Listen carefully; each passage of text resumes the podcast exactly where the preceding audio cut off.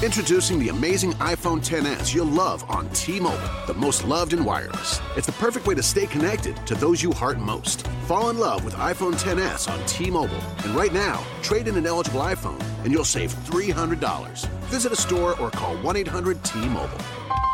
If you cancel service, remaining balance is due. Qualifying service and finance agreements required. 279.99 down plus 30 per month times 24. Full price 999.99. 0% APR for well qualified buyers plus tax on full price. Allow 8 weeks for rebate.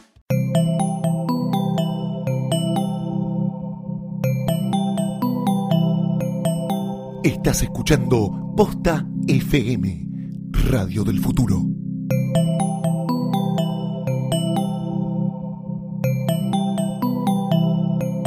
A continuación, un podcast sobre Star Wars hecho con mucha, pero mucha fuerza. ¡Es una trampa!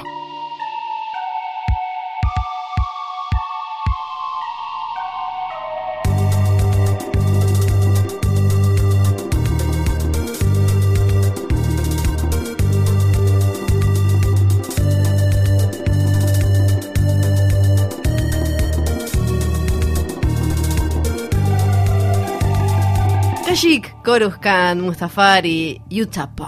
Te lo digo así en inglés. ¿Cómo andan, gente bella de la galaxia? Esto es el capítulo de episodio 3 de Es una trampa. Vamos a cerrar todas las películas que tenemos hasta ahora. Mi nombre es Fiorella Florencia Sargenti y estoy acompañada por... Luciano Manchero, ¿qué tal? ¿Cómo va Galaxia?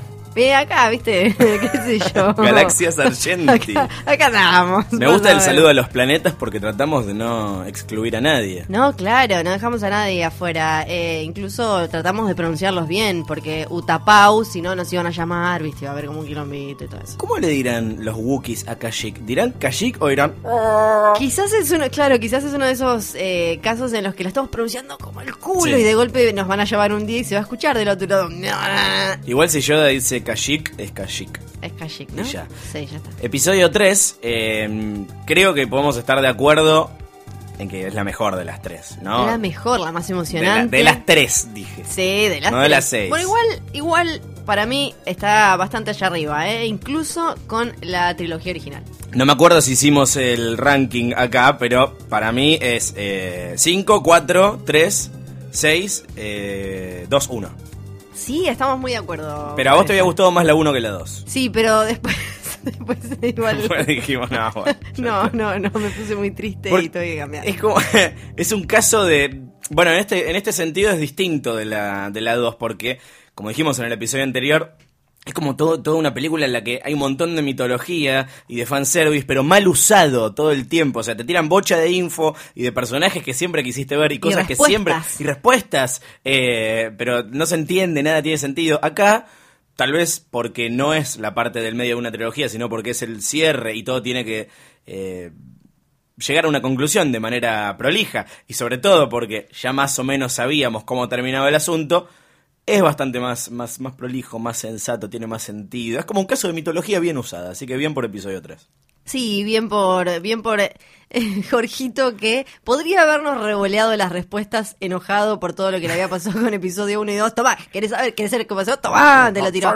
Pero no, lo hizo bastante ordenado. Después igual vamos a hablar un poco, ¿no? Del estado emocional de George Lucas a través de todas Nos esas encanta décadas. que hay como si nosotros hablamos de la vida sentimental de George Lucas y de, lo, y de lo mal que la está pasando. Siempre la está pasando mal. Siempre, siempre. Si está grabando la primera, está, está- la está pasando mal porque es la primera. Si está grabando la última, la está pasando mal porque es la última. Si están grabando la nueva, la están pasando mal, la está pasando mal porque no está él en la nueva. No Pero es bueno. feliz desde el 75, Nunca. más o menos, básicamente. por ahí va, por ahí va. Pero antes, querida Florencia, estamos escuchando, en el momento en el que grabamos esto, cada vez más cerca, no solamente del estreno del Despertar de la Fuerza, sino también de Navidad. Navidad y no hay que colgar con los regalos porque es un garrón.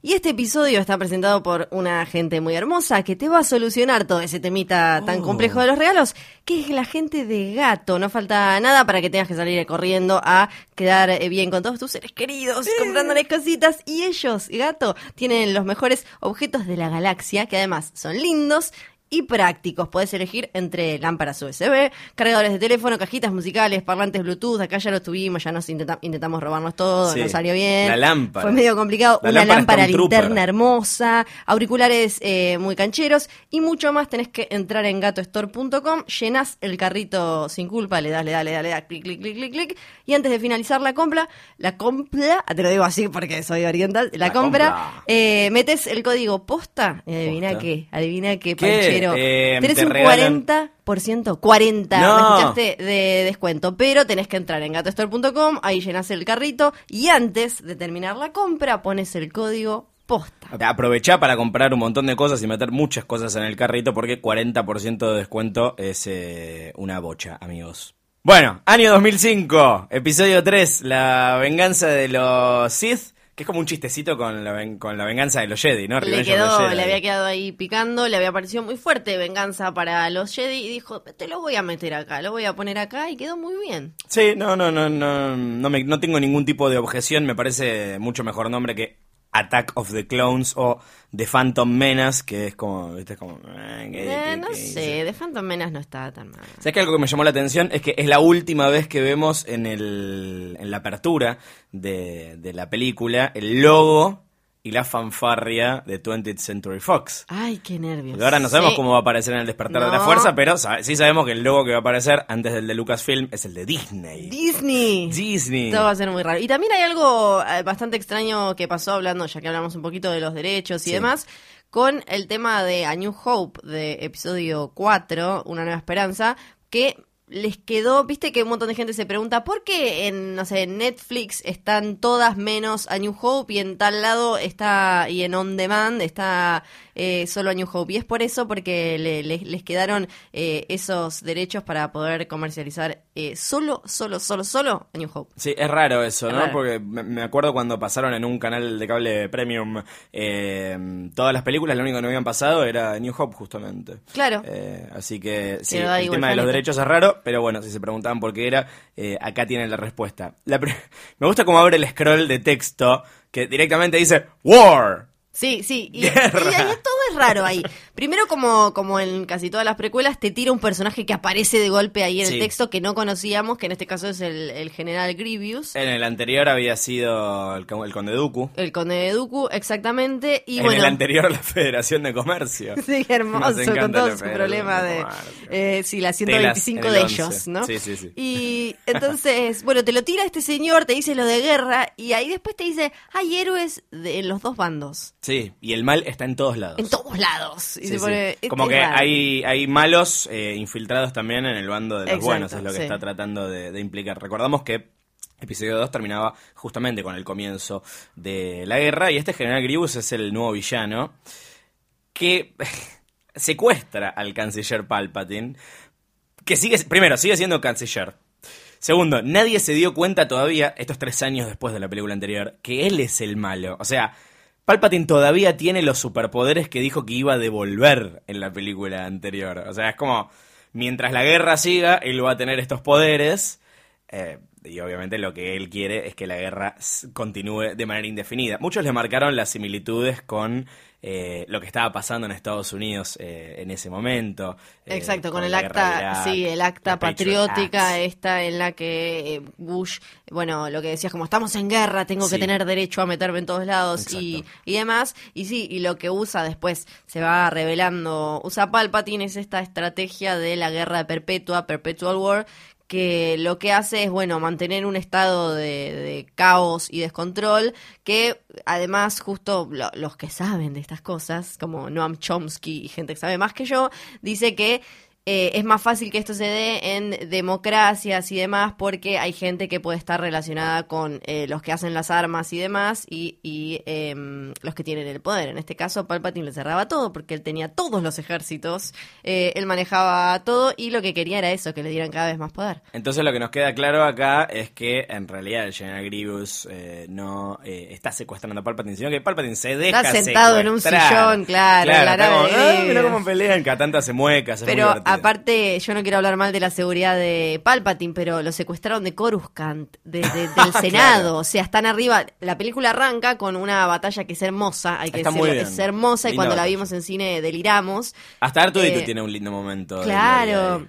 disparándole al, al, al droide ese. Es muy linda, juguetón. sí, a los, y aparte lo vemos a Anakin siendo un gran piloto, como se había dicho en, en la trilogía original y todo eso, pero estar arriba de Coruscant, que es como que estén arriba de- del, del centro de- del Congreso de Buenos Aires, es como los secuestraron de ahí nomás, medio raro. Que Anakin se dejó el pelo largo y ahora tiene una cicatriz porque eh, los malos tienen pelo largo y cicatrices, ¿no? Porque Es- Scar, ¿no? Sí, Scar para Scar. siempre. Scar replicado en todos los malos que vamos a ver para siempre. Bueno, van Anakin y Obi-Wan a rescatarlo a Palpatine de las garras del General Grievous, que es el líder del ejército separatista. eh, que es sí. un droide con Sí. básicamente, que después el universo expandido y demás trató de hacer que entendiéramos por qué este señor era un droide que respiraba mal, que Sí, por qué si no me equivoco, en alguna de las series animadas, eh, Obi-Wan eh, le provoca esta, estas fallas de, de respiración, que la tos es de George Lucas. Sí, igual eh, tengo entendido, no consumí mucho el universo expandido, pero que se contradijo ahí eh, la historia de Grievous Ah. y que hubo, no sé si un cómic o un libro que te decía que a él le habían puesto como una parte de sangre o algo humana que le había pertenecido a un Jedi y por eso él sabía ciertas cosas. Y después estaba esto de Obi-Wan y en la película incluso después dicen que él aprendió a usar la fuerza por Dooku y no porque le tenía un pedazo de alguien. Es raro porque eh, de todos modos nunca te, nunca te terminan de explicar bien. Creo que, bueno, probablemente en el universo expandido esté la respuesta y alguno de los oyentes nos lo pueda aclarar. Pero ¿cuál es el nivel de humanidad y sentimiento y, y de orgánico que tienen los droides?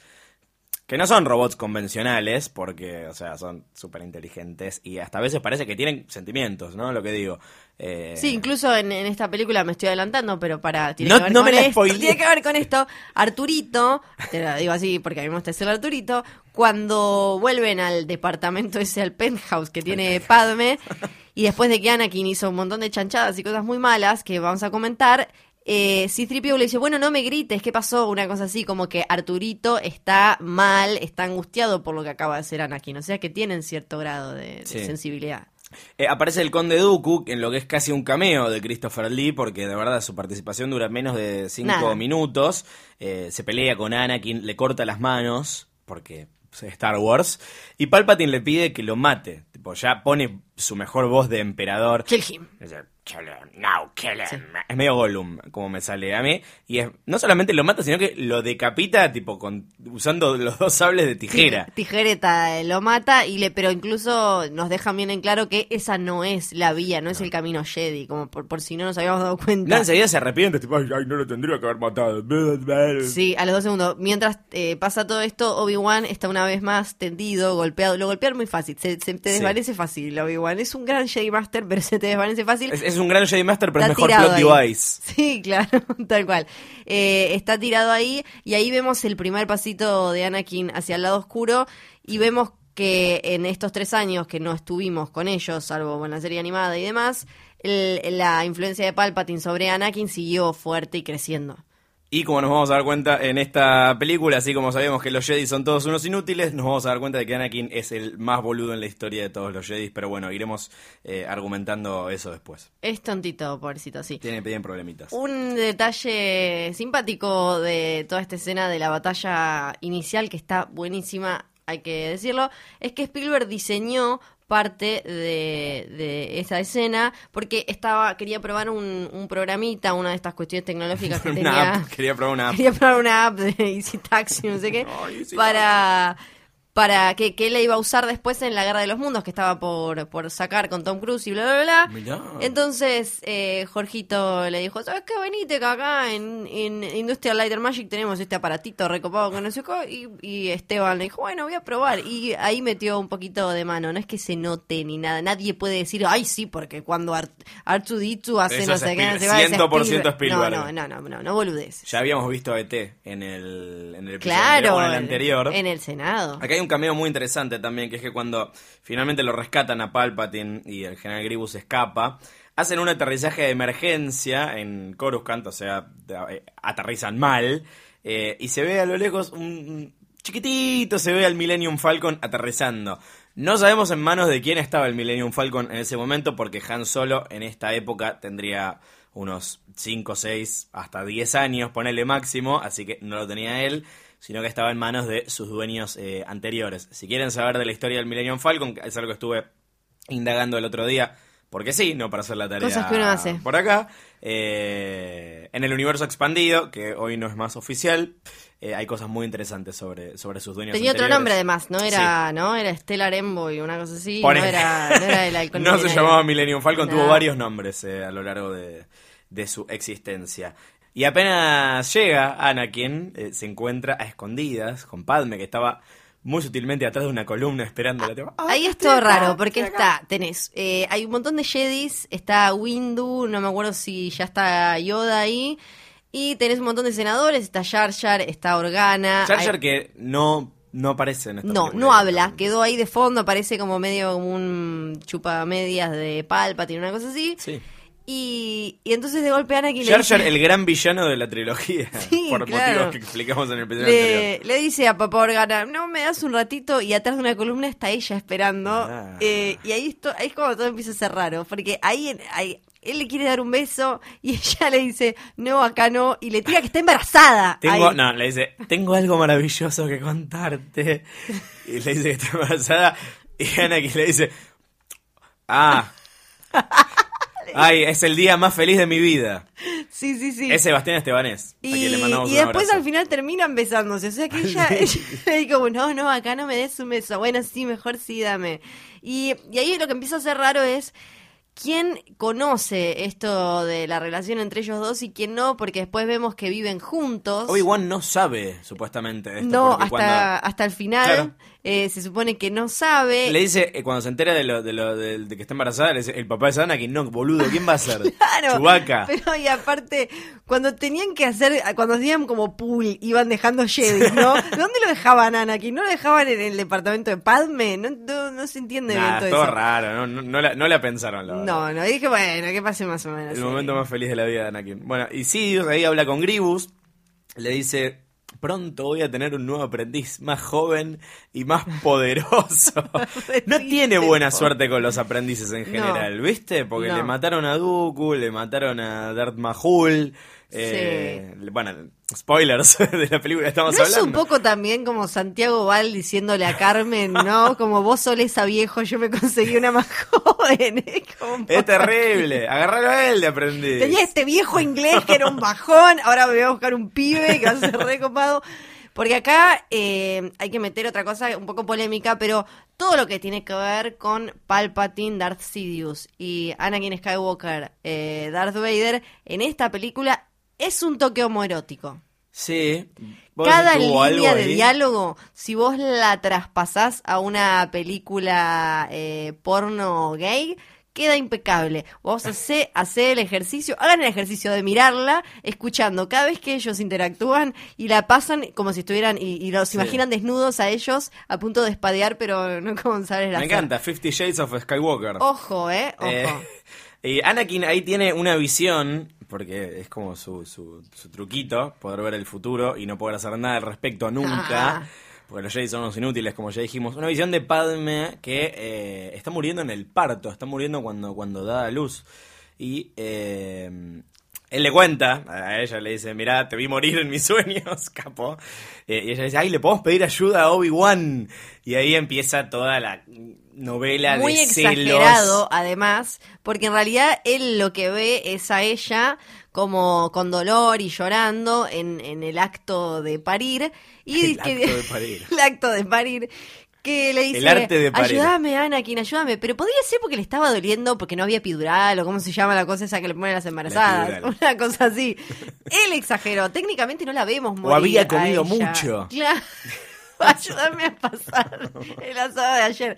Eh, así que medio que exagera. Y ahí eh, empe- empezamos a ver las cosas que quedaron afuera porque fue sacando mucha... De hecho, ahora que lo pienso, ¿cuánto habrá, esta es teoría de fan, ¿no? A ver, a ver, Eh, a ver. ¿Cuánto habrá de Anakin eh, forjando su propio futuro, ¿no? O sea, haciendo que sea como una profecía autocumplida. Es Que en eso. realidad él solamente veía que Padme estaba sufriendo, pero no sabía si le había caído mal el asado o si se había muerto en el parto. Eh, claramente es eh, profecía. eh, Si hubiese, si hubiese seguido por el lado luminoso, por el lado del Sí. camino de los Jedi, hubiese terminado con ellos dos comiendo un asado, obviamente. Qué lindo hubiera Hermoso, sido eso. Y, y ahí para mí lo, una de las fallas de la película que igual me gusta es que no explora demasiado el tema de los celos de Anakin con Obi-Wan. Se entiende que él está medio loquito y, y- y le pone, se pone mal cuando Padme lo menciona y demás. Para mí es algo que no, no, no- no Pero- llevaba a ningún lado, que era absolutamente inconducente y que podría no estar en la película. Sí, pero en un primer momento ellos iban a poner como un triángulo amoroso un poco más marcado entre Obi-Wan, Anakin y Amidala. Después lo sacaron y me parece que les quedó ahí medio como ah, crudo, ¿no? Porque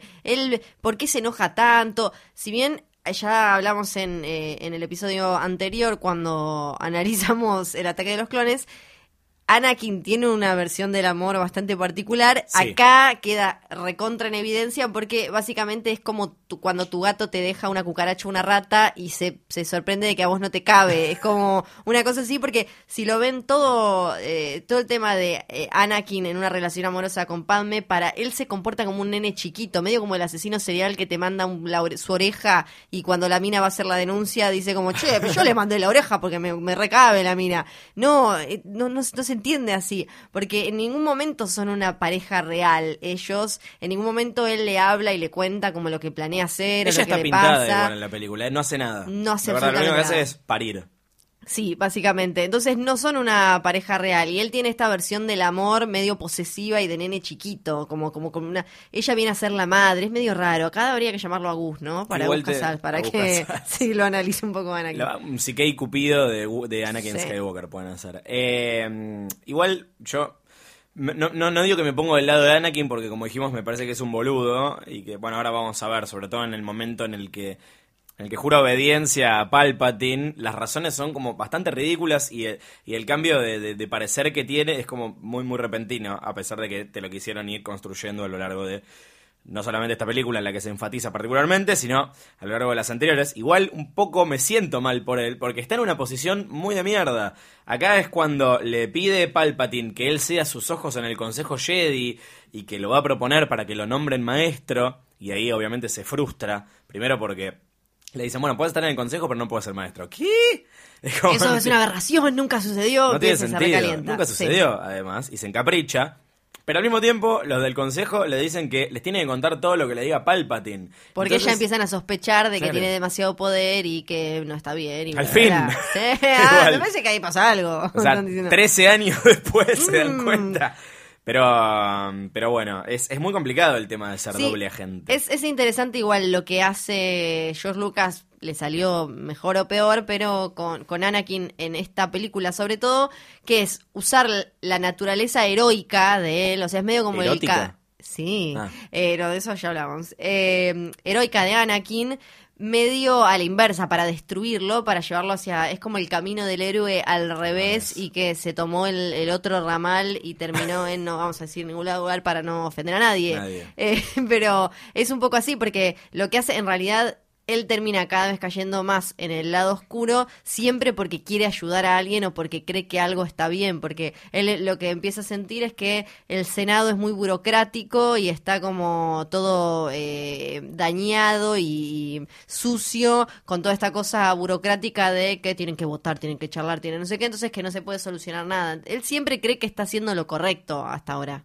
Sí, y tiene una visión bastante deforme de lo correcto, pero pero pero bueno. Eh, hay un momento muy lindo de bonding entre Anakin y Palpatine, que es cuando van juntos a ver Cirque du Soleil. Eh, y Palpatine le dice que eh, ahí le, le- le- lo usa como confidente y le dice que el general Grievous está en Utapau, en Utapau le vamos a decir. Utapau, Igual fácil, te tomás sí. el ramal equivocado y terminás en En Utapau, Utapau. o en Mustafar o en Hurlingham y te dice que el Consejo Jedi quiere el control de la República. ¿Ves? Acá entra lo que lo que decías eh, lo que decías recién. Como que los malos pasan a ser los Jedi, que supuestamente son los buenos. Y qué mejor momento para engancharlo con esto que cuando él está frustrado porque no me dejaron ser Mm, maestra. Yo quería ser. Que aparte lo- ya lo había empezado, eh, lo empieza a seducir con todo esto de los Jedi son dogmáticos, los Jedi no sé qué, te están dejando, no te están, no te la están contando toda. Eh, le dice como que oscuro. Dale, Anakin, Anakin, venía al lado oscuro. como que lo, le están ocultando cosas y es muy lindo lo que decimos del Cirque du Soleil ese con pescaditos que están mirando Sí. Porque en realidad esta escena iba a ser otra vez en la oficina de Palpatine pero gente del equipo de George Lucas le dijo amigo eh, tenemos 120 escenas de estos dos chabones hablando aparte viste que pasean es medio como pasean por la oficina Es de West Wing. dan una vueltita claro Wars. basta entonces ahí inventaron toda, toda esta ópera con anguilas voladoras Sí. o no sé qué, que lo único que hacen es como. ¿viste el ruido? Es hermoso, es hermoso. Es malísimo. Eh, igual acá hay un, hay un cacho de mitología que meten. Un cacho de mitología. Tremenda, tremenda. Muy bueno porque le cuenta la historia de un lord de los Sith que se llama Darth Plagueis. No, lo estoy diciendo bien. Plagueis. Plagueis. Sí. Se llama así, es el peor nombre del mundo. Sidious así. también es muy malo. Sí, Plagueis bueno, ya. Plagueis. sí, parece joda, pero está bien, está bien. Es como Nick, Darth Plagueis. Eh, un tipo que podía usar la fuerza para manipular los midiclorianos, es así, y crear vida. Sí, Y sí, le dice, todo- pero sí. aparte hay un momento muy, le dice, y crear vida. Y lo mira y lo señala que de- como que le tira ojitos como chan, chan, chan, chan. No, pero ¿te acordás que había una pista muy poco sutil en el episodio anterior, en el segundo, cuando mata a todos, cuando no puede salvar a la, a la mamá, que dice, quiero que no haya más muerte, o Sí. sea, quiero prevenir a la gente de la muerte. Entonces lo picó donde más le, donde más le duele. Y a Anakin le encanta la idea, obviamente. Hay una novela sobre Darth Plagueis, eh, también como parte del universo expandido. Si quieren explorar un poco más sobre este personaje, ya saben que no es más canon, eh, pero, pero bueno. Pero está, ahí, la historia de este ahí. tipo que supuestamente se hizo tan poderoso que podía manejar Sí. eh, los midiclorianos para dar vida y demás, pero lo terminó matando su aprendiz, eh, porque y ahí entonces eh, Palpatine le dice como, ah, re irónico, porque eh, podía manejar la vida menos la suya. Y tira una clara. Y que, que es, es- es obvio que es eh, él el que lo mató. Sí, Pero bueno, me gusta cuando Anakin le pregunta, ¿se puede aprender a tener este poder? Y lo mira y le dice, Not from a Jedi. Ah. canche- se cree cancherísimo Palpatine, sí. Eh, mientras tanto aparece Chewbacca.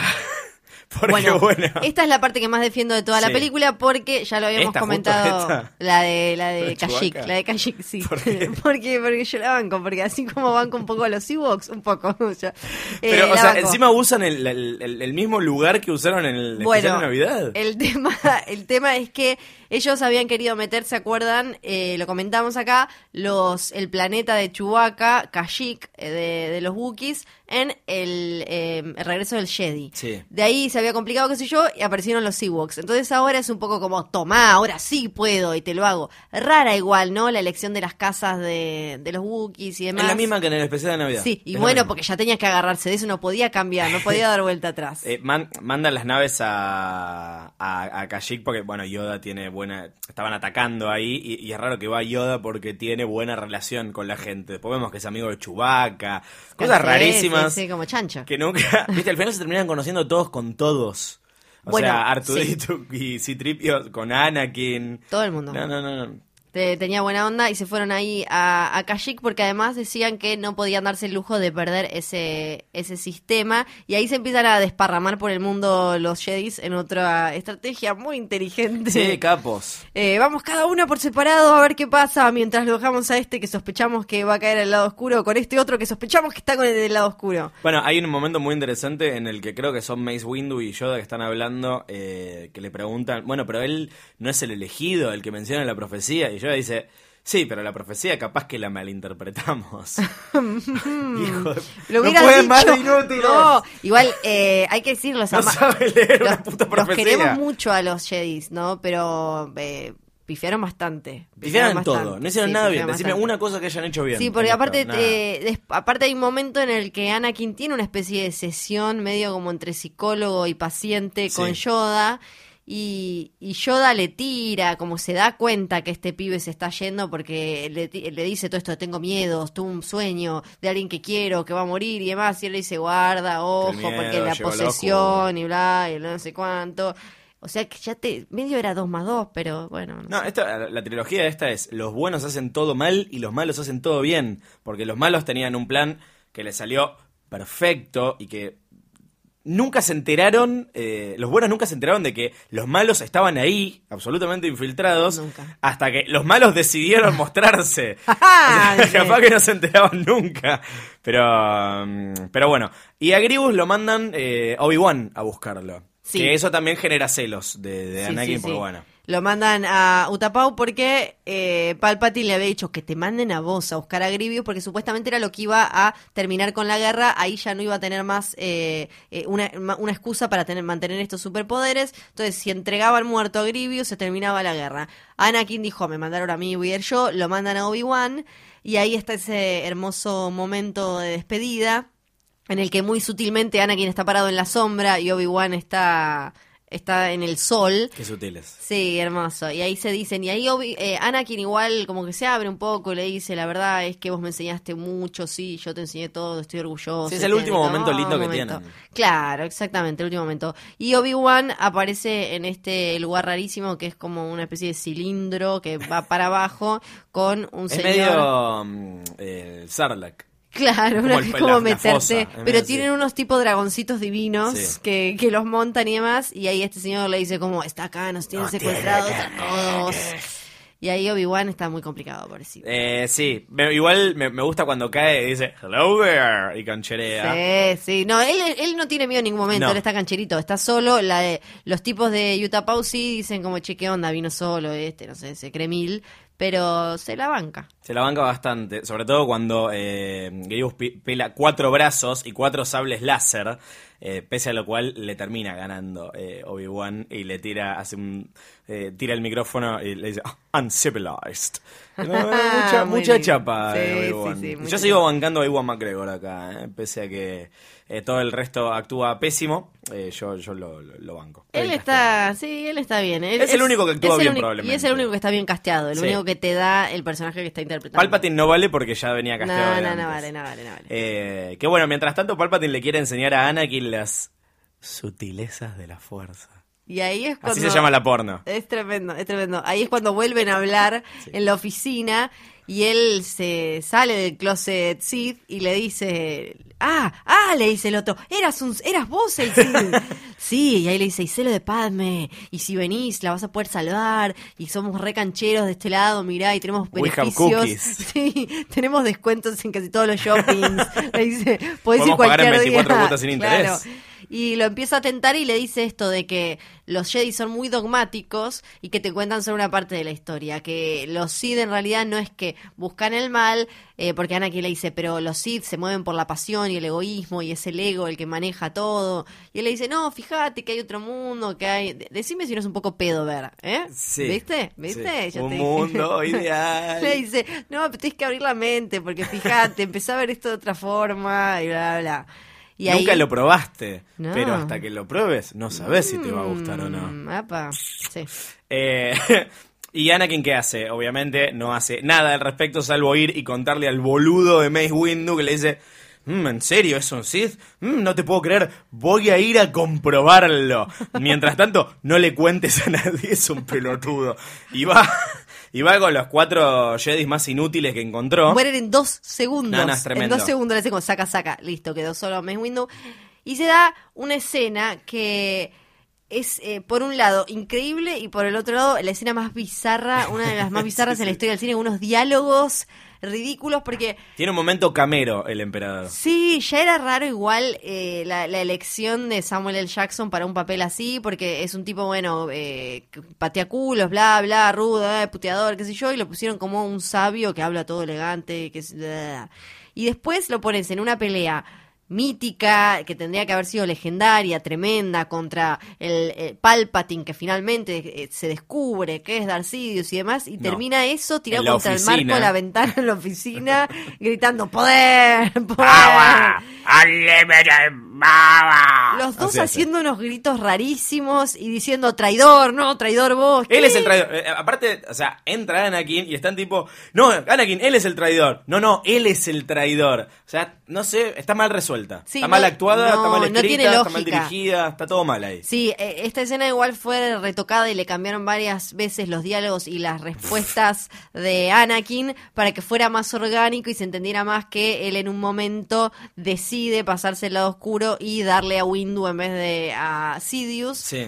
Pero es- sí, está muy mal desarrollada Yo porque... entendí. eh, Es raro cómo contrasta con una de las que me parece las- las- los mejores momentos de la, de la película, que pasa unos minutos antes de, de esto, que es una escena que es completamente silenciosa, en la que está Anakin en el, en el penthouse, en el PH que tienen con, con Padme, y, y ahí es como que él se da cuenta de que tiene que ser un, un Sith. Es como que no pasa nada, nadie habla, él se pone a llorar y ella se pone a llorar también.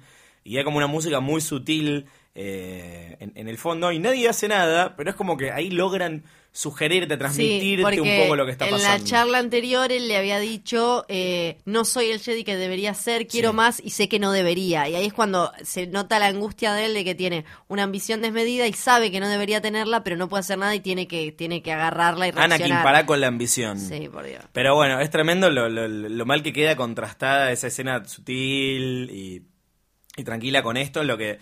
eh, o sea, es como que avanza rapidísimo la trama y pasan todas estas cosas. Eh, al, al emperador se le... Al emperador, le sigue diciendo al emperador, todavía no es el emperador. En minutos, ahí viene.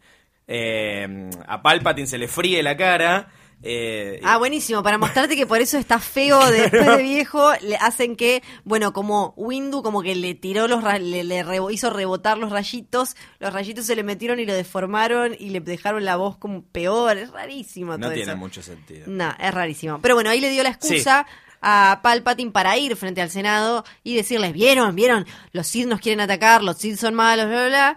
Y se viene una de las mejores, igual, líneas para mí de la película, que es cuando él finalmente decreta que tienen que cambiar, que para, para que crezca y para que la gente viva en paz y demás, tienen que pasar a ser el imperio, el primer imperio Sí, sí. galáctico. Reorganizar la República y convertirla en el primer imperio galáctico. Y ahí es cuando Padme le dice a Bail Organa, eh, así es como muere la libertad con un rotundo aplauso, una cosa así que está muy bien. Sí, Está es, bien. es- es- es buena Es esa, es- esa línea. Eh, también más, eh, más analogías con la realidad, ¿no? Claro. Eh, bueno, Anakin dice que le va a hacer lo que le pida, más homoerotismo. Enseñame, enseñame. Y Voy a ahí hacer todo lo que me digas. es hermoso porque dos segundos después, eh, como quien vota y después te dice como, ah, viste todo eso que te prometí en campaña, tanto, tanto no lo podía lograr porque le dice...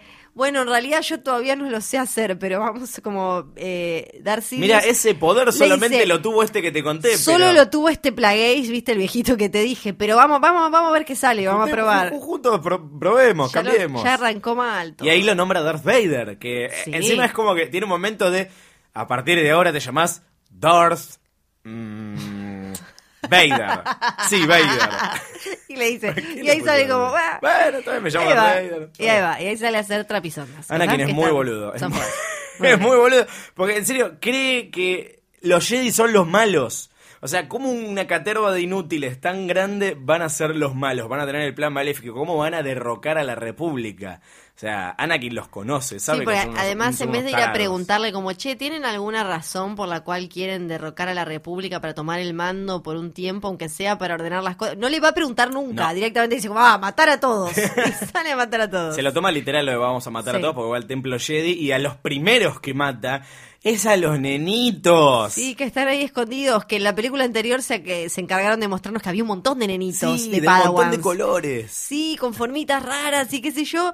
Y en vez de guardarlos un rato en algún lado o algo así, no, les da tácate, tácate, tácate a todos, todos, todos, todos, todos. Los maté a todos. Y ahí aparece la, la mm, eh, aparece Vader, entra con un montón de clones. Me gusta que ya le dijiste Vader, abrazaste. Ahora ya es Vader y aparece la Vader's First, la 501 que le puso el nombre George Lucas a, a esta, estos, este como vendría a ser como la fuerza de choque de Darth Vader en honor a la 501 que era este grupo de fans que ya lo comentamos en un episodio anterior que hacen beneficencia y se disfrazan y se juntan y todo eso.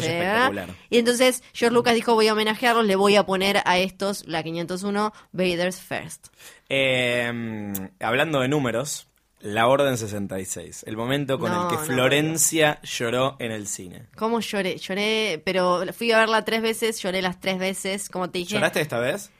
Eh, no, esta vez, esta vez ya estuve más tranquila. Ya me la tomé como, esta vez era profesional ahora. Claro, no claro, podía, no, me voy a emocionar, llorar. no me voy a emocionar. Eh, Porque es como el equivalente a sí. Star Wars a la muerte de, de Mufasa.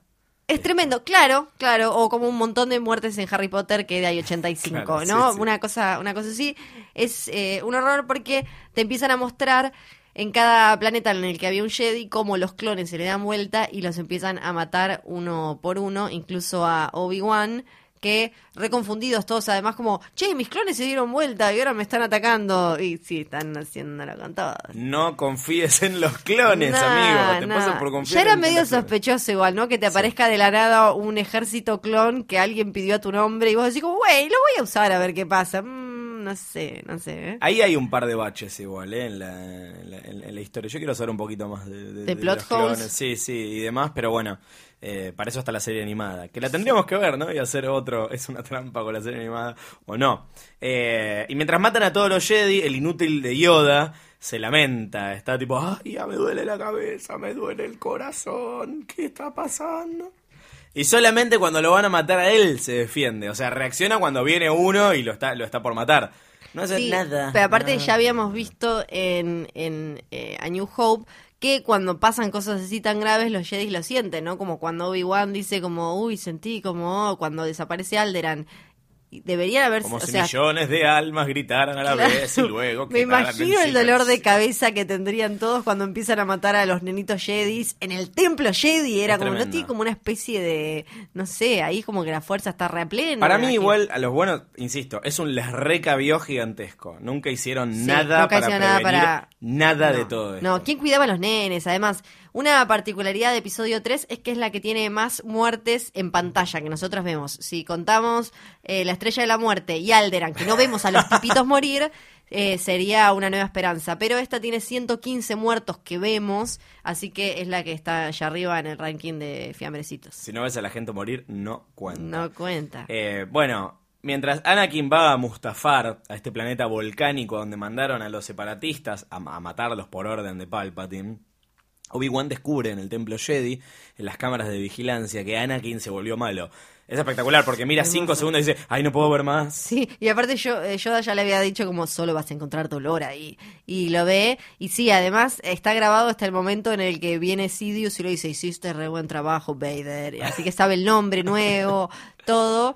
Y, y ahí eh, después se va a lo de Padme, que Padme está eh, siempre ella en su ahí en su penthouse, tranquila, chilling, hasta que viene Qué dicen- ¿no? Lo que hicieron con ese personaje, es terrible. es tremendo, Nada. nada. no sé nada. Solo tiene un montón de vestidos eh, y se peina, se peina mucho. Se peina cuando ya está peinada, es raro eso en la Porque es película, porque lo mujer, hará. diría yo, Pero, y ahí vemos uno, eh, es como uno de los pocos momentos entre Obi-Wan y Padme, que todo el tiempo Anakin está perseguido y loco con que no, me, ¿por qué? ¿Por qué te cabe más Obi-Wan que yo? Y ahí vemos un milisegundo y al final hablan solo de Anakin. Sí, no, no hay, no hay ni un poquito de onda. Igual, podrían haber chapado ahí. Está. de él le toca Nadie un los iba a jugar. toca nadie iba a decir nada, nadie iba a decir nada. Ah, una señora embarazada. Sí. En un auto, Sí. en medio de la calle.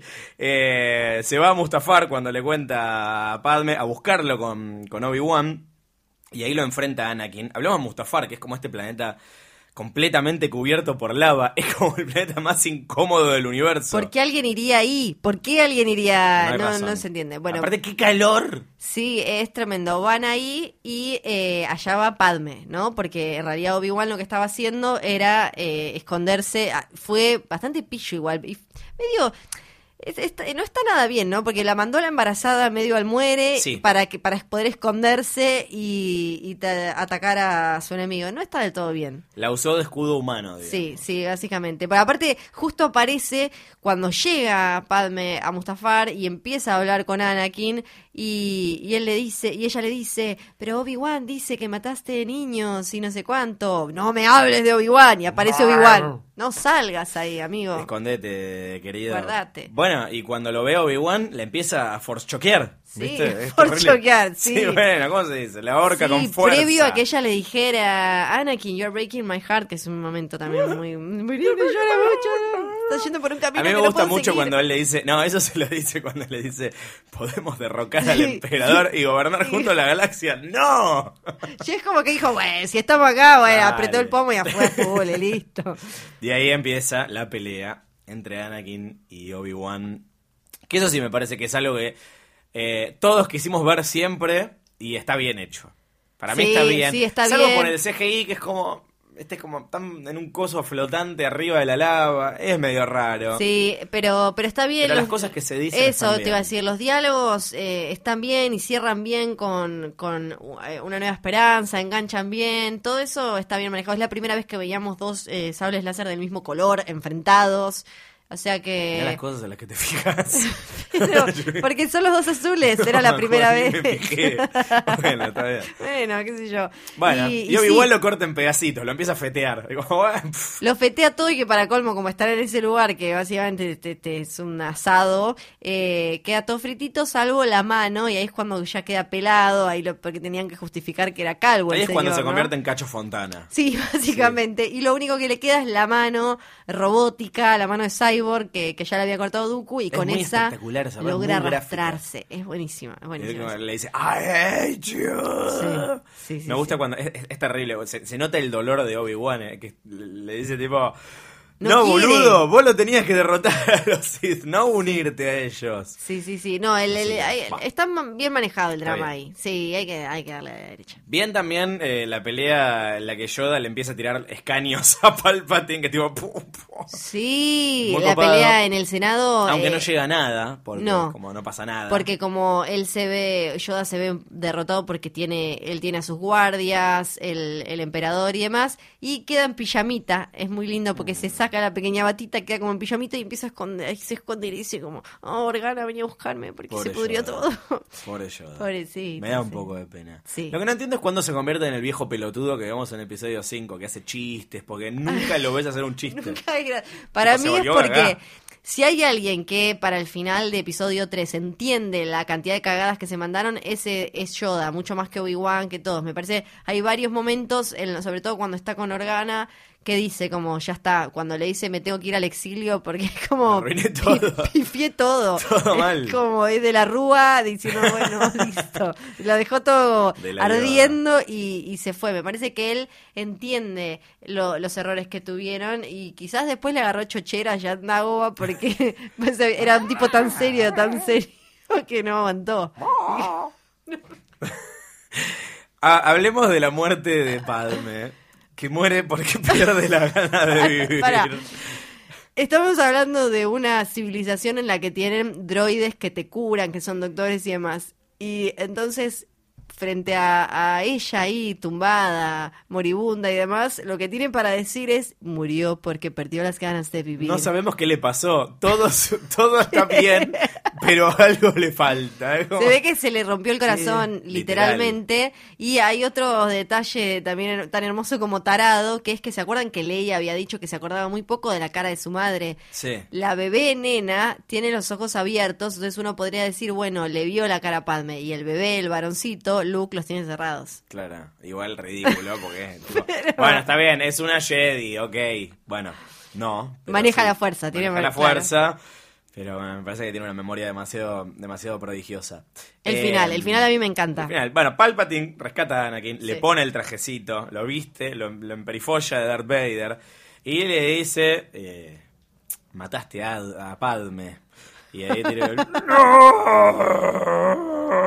Me salió medio Wookiee en realidad, pero es como... eh, Empecemos una campaña desde acá para que la gente deje de gritar no en cámara en las películas, Sí, porque ya, se- es como... se- sí, se entiende, se entiende. No es creíble. Igual me gusta cómo terminan juntos de la mano mirando la construcción de la estrella de la muerte. Sí, Eh, y aparte Palpatine chocho porque ya no tiene, ¿no? Con quién le pelee el corazón de Anakin, así que lo puede abrazar y Se todo. quedó con él para mostrarle Sí, todo lo que- claro, que le quería. todo ese universo. enseñar.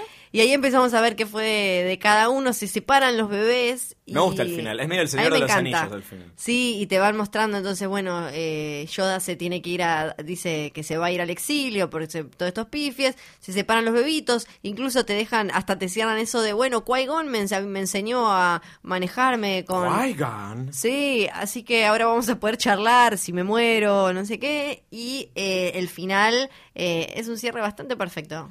Sí, eh, el cierre es cuando Obi-Wan eh, le lleva a Luke a Owen y Beru en Tatooine, porque no podemos estar en. Star Eh, Wars ¿cómo sin que aparezca Tatooine. Y termina con ellos mirando al horizonte con los dos soles, como alguna vez lo hiciera, más adelante lo hará Luke Skywalker. Y así termina. Chao. Ya está. Chao. No iba a Se haber- terminó. No más películas. No, no hay Nada. más. Bueno, hasta la semana que viene, en realidad. Pero sí, eso fue lo último que hubo en 2005. cines de Star Wars. Eh, en realidad no, porque unos años después lanzaron la película esta de The Clone Wars, que le fue muy mal y era muy chota, eh, porque como comentamos en el episodio anterior, eran un par de capítulos de la serie de tele que a Lucas le habían gustado y dijo, ah, ¿por qué no lo mandamos al cine? Eh, así que ahí, ahí hubo una oportunidad de volver a ver Star Wars en el cine, pero la aposta es que la semana que viene, si están escuchando esto en tiempo real, ya estrena el séptimo episodio de la saga El despertar de la fuerza y en el próximo episodio... El último de Es una trampa, lo vamos a comentar. ¡Qué nervios! ¡Qué nervios! Eh, porque Bueno, justo sí. esta semana empezaron a salir un montón de videos de gente Sí. que estuvo esperando durante horas y días eh, para ver episodio 1 y sus reacciones cuando salían y obviamente estaban muy cebados. Entonces uno se pregunta, ¿seremos, ¿seremos como ellos que creeremos que el Jar Jar Binks de hoy es genial y después nos damos cuenta eh, que no lo es tanto? Yo creo que no, igual. Yo le tengo mucha más fe a esta que lo que fue episodio 1. En principio no va a ser lo mismo que episodio 1 porque no estaba George Lucas ahí metiendo mano. Le mandamos un porque beso. trajeron de vuelta el que escribió dos de las mejores películas, que es Lawrence Kasdan. Y porque yo, particularmente, sé que hay gente que no, pero J.J. Abrams me parece un buen director que no trabaja tan bien cuando tiene un guion de mierda. En este caso depende mucho del, del guion. Eh, otra cosa que no es lo mismo que episodio 1, vamos a volver a ver a los personajes eh, originales de la trilogía original. Y eso, si están bien usados, obviamente va a sumar. Y le tengo particularmente mucha fe a los nuevos personajes. Sí, claro. Además se nota que hay como eh, una clara lección eh, que se aprendió de los errores pasados, así que parece, parece que todo va a estar bien.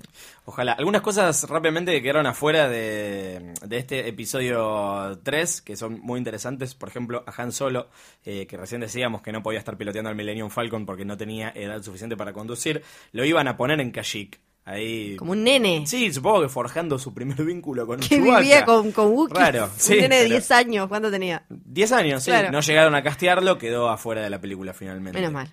Lo más interesante que me parece que estaba en un momento en los primeros guiones y que después quedó afuera es algo que hablamos acá, que es quién es el papá de Anakin Skywalker, que fue concebido por el Espíritu Santo.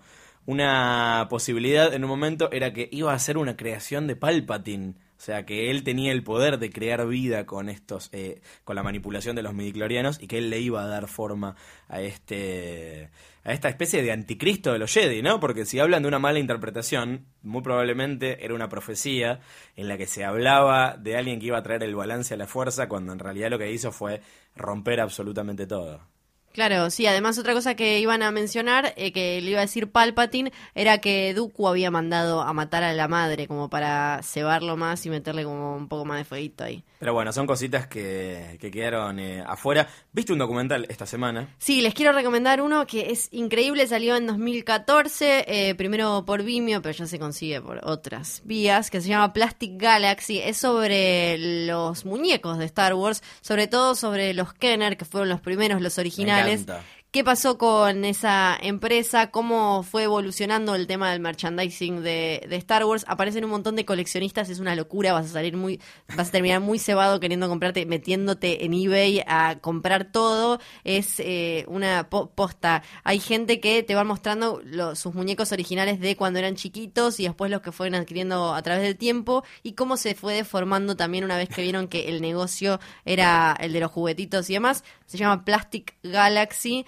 Salió el año pasado y lo recomiendo. Es cortito además y, y vas a valorar y vas a apreciar mucho más el laburo que había detrás de esos muñecos que salieron en el 77 con la original, los Kenner. Es eh, increíble. Y rapidito otra cosa, ya que hablamos tanto de George Lucas y su estado emocional. Oh. Hay un sí, pobrecito, que no lo vemos feliz en una foto desde el 75, como dijimos. Fue a ver, eh, ya vio The Force Awakens. Sí, dijo que le gustó, que No me gusta. Sí, Pero también había, dicho, había dicho, estoy yendo a ver a mi ex mujer. Sí, dijo, es como ir al casamiento de mi ex. Sí, bueno, tiene sentido igual. Hay un tráiler de una película que no se hizo, que solo en joda, que se llama George Lucas Strikes Back, que es tipo Old Boy, entonces lo que te dicen es que George Lucas en realidad estuvo secuestrado durante 20 años y que las precuelas no las hizo él y que cuando salió se recalentó y, y salió a vengarse de los que le habían arruinado su legado y Star Wars y demás. Esas son mis pequeñas recomendaciones.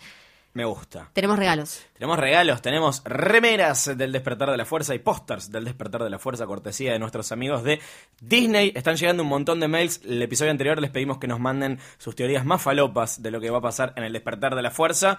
Hoy tenemos una nueva propuesta para ustedes, si quieren ganarse estos hermosos premios. Sí, llevamos meses conociendo y viendo a los nuevos personajes, cada uno ya tiene más o menos su favorito, BB-8 la está rompiendo, creo que debe estar rankeando muy alto en popularidad. Queremos saber cuál es el que a ustedes más los ceba, cuál es ese que creen que van a amar, que quizás después termina siendo Jar Jar Binks, no sabemos, esperamos que no, pero ¿cuál es? ¿Es Poe Dameron? ¿Es Rey? ¿Es Finn? ¿Es eh, Phasma? ¿Kylo?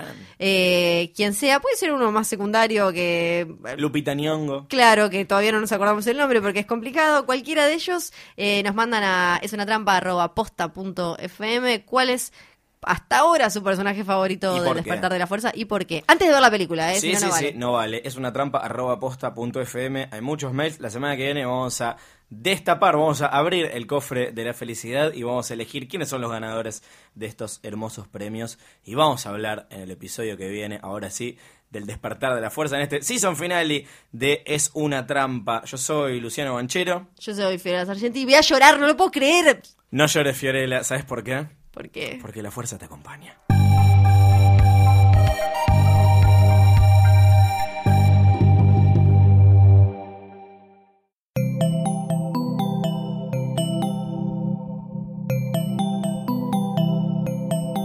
Si te gustó este episodio, hay mucho más en nuestro sitio. Métete ahora en posta.fm. También puedes llevarnos en tu teléfono. Busca Posta FM en las tiendas online de Android y Apple. Seguí con Posta FM, radio para escuchar cuando quieras y donde quieras. Posta.